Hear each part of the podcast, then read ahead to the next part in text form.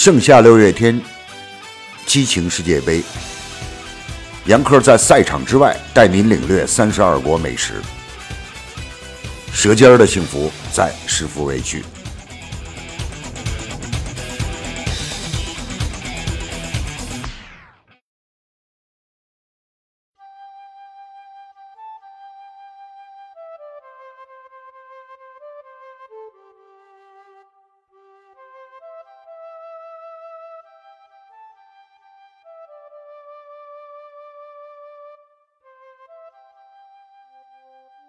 淘汰掉连续两次闯入世界杯四强的成衣军团后，又在附加赛上两回合一球小胜意大利，瑞典队的看点突然多了起来。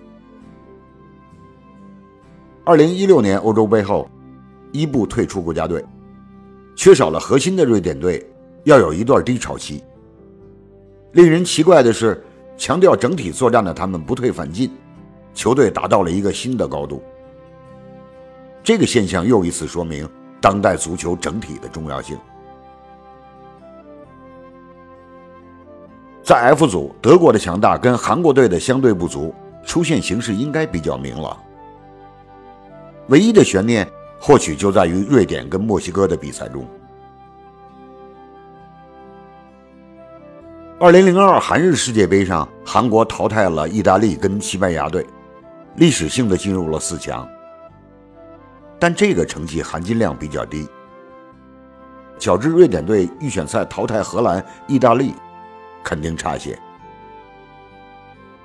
二零一零年，韩国一胜一平一负，进入的十六强是拼出来的，有说服力。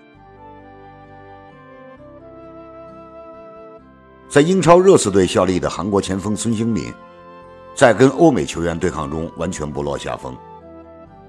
他在门前敏锐的把握能力，是韩国队是不是有前行机会的关键。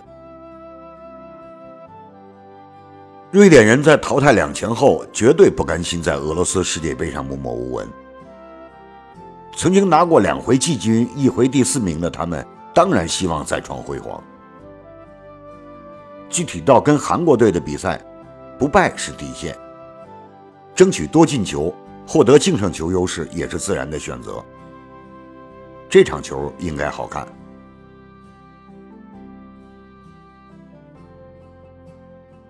跟中国一样，韩国的饮食文化是这个国家的文化明珠，也是标签作为一个半岛国家，韩国的饮食文化一样有多元化的情况，有来自大陆的先进文化，也有三面环海的海洋文化。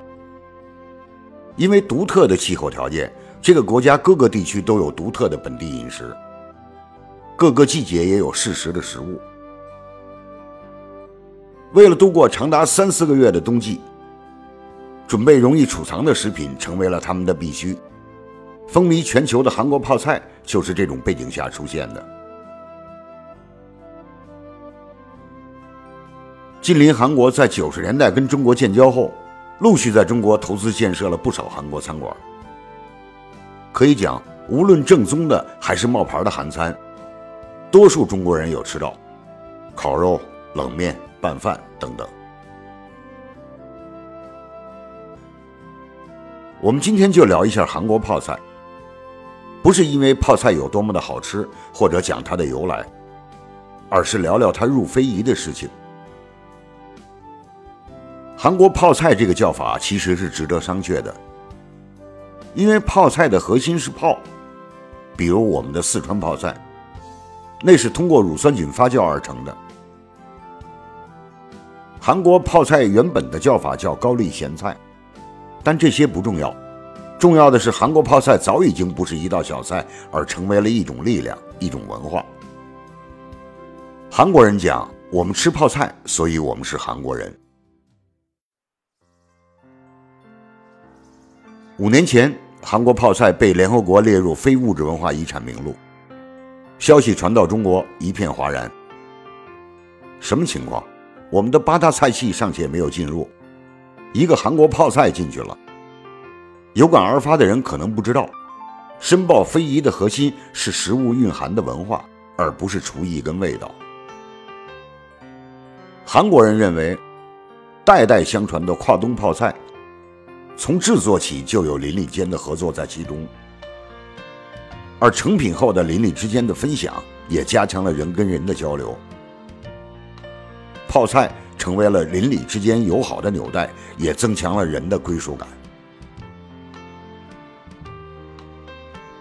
有德国学者讲过，新型经济就像一列快车，如果用经济头脑带动它，有一天会掉下悬崖；而由民族文化引领，它就会永远前行。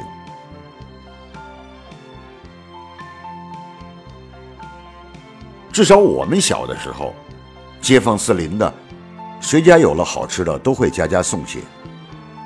那个时候，邻里之间的关系总体是融洽的。如果再往前看，中国人几千年以来一直恪守邻里和睦原则。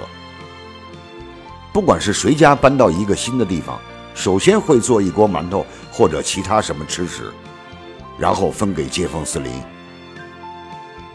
一是告知我的来到，二是搭建未来彼此和睦的邻里关系。可惜，这个传统现在不多见了。其实，看看最早进入非遗名录的法国美食，就是凭借它独特的用餐仪式跟布置，使之成为了一种良好的社会习俗，然后完成个人跟团体生活中最重要的庆祝，跟具体什么菜、什么味道没有关系。饮食文化是一个民族本质特征的集中表现，这点谁都不能否认。